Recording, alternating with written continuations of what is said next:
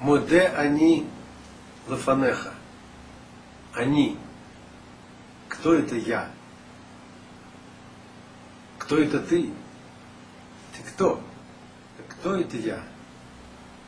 Как в этот мир приходит человек? Говорит Талмуд, от матери все красное, кровь, от отца все белое, кости, мозг, а душу вдыхает Всевышний. Так кто это я? Говорит Авихайм Виталь, человек – это, во-первых, его божественная душа. Она центр человека, она связана с заповедью. Божественная душа одевается в животную душу, и все вместе одеваются в одежду тела. Получается такая матрешка. Есть еще одно объяснение. Говорят, что у человека пять уровней души. Нефиш, Руах, Нашама, Хая и Хида. Нефиш – это животная душа. Она по-другому называется еще Нефиш Нуа, двигательная душа. Человек бегает, прыгает, размахивает руками, ногами, как любое животное. Говорят, что нефиш каким-то образом связано с печенью человека. Руах – это воля.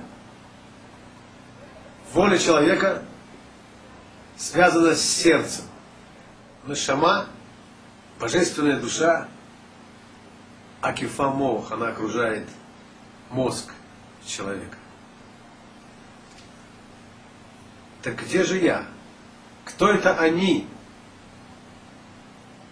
Понятно, что мудрецы, человек – это его свобода выбора. Это и есть мое «я». Я – это мои поступки. Это зло или благо свобода выбора. Пишет Рамбан, комментируя 9 стих в Торе, в первой главе, о том, как Всевышний насадил дерево жизни, дерево познания добра и зла в райском саду, говорит Рамбан, до первой ошибки. Адам решен и Хава также естественно делали добро, как естественно дождь орошает землю. Значит, надо предположить, что выбор между добром и злом – это не благо. А с другой стороны, говорит Рамбан, свобода выбора – это меда элокит. Это божественное свойство, которым Всевышний наделил человека. Философия это называется антиномия. Два положения одинаково верные, абсолютно противоречащие друг другу. Они. Моде, они лефанеха. Они – это моя свобода выбора. Они – это мои поступки. Как можно проиллюстрировать идею Рамбана? Это похоже на лестницу. Внизу очень широкие ступени.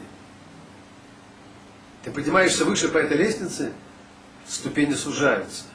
Это правда. Но там, где они широкие, они непрочные. Они становятся уже, но становятся прочнее. И свобода выбора, божественное свойство, которое подарил Всевышний человеку, не покидает человека даже на самой высокой ступени. Даже у пророка, мы знаем из истории пророка Иона. Во-первых, есть свобода выбора подниматься или спускаться по этой лестнице, а во-вторых, на каждой ступени есть свой нюанс, свой ракурс свободы выбора.